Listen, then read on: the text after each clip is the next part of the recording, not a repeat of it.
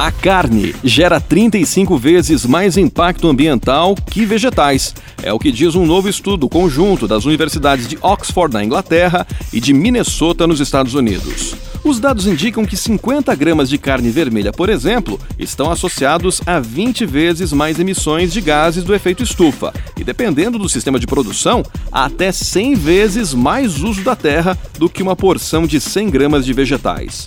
O mesmo estudo aponta que alimentos associados a mais ganho em saúde e qualidade de vida, como grãos integrais, cereais, frutas e legumes, têm impactos ambientais muito mais baixos em comparação com a produção de alimentos de origem animal, que já tiveram aí os seus malefícios comprovados há anos, né?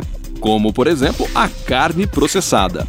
A pesquisa conclui que ganho em saúde e sustentabilidade ambiental caminham juntos se estiverem dispostos a dar atenção à importância desse tipo de transição e destaca a necessidade de consumidores, indústria e políticas públicas voltadas à nutrição considerarem todos esses aspectos.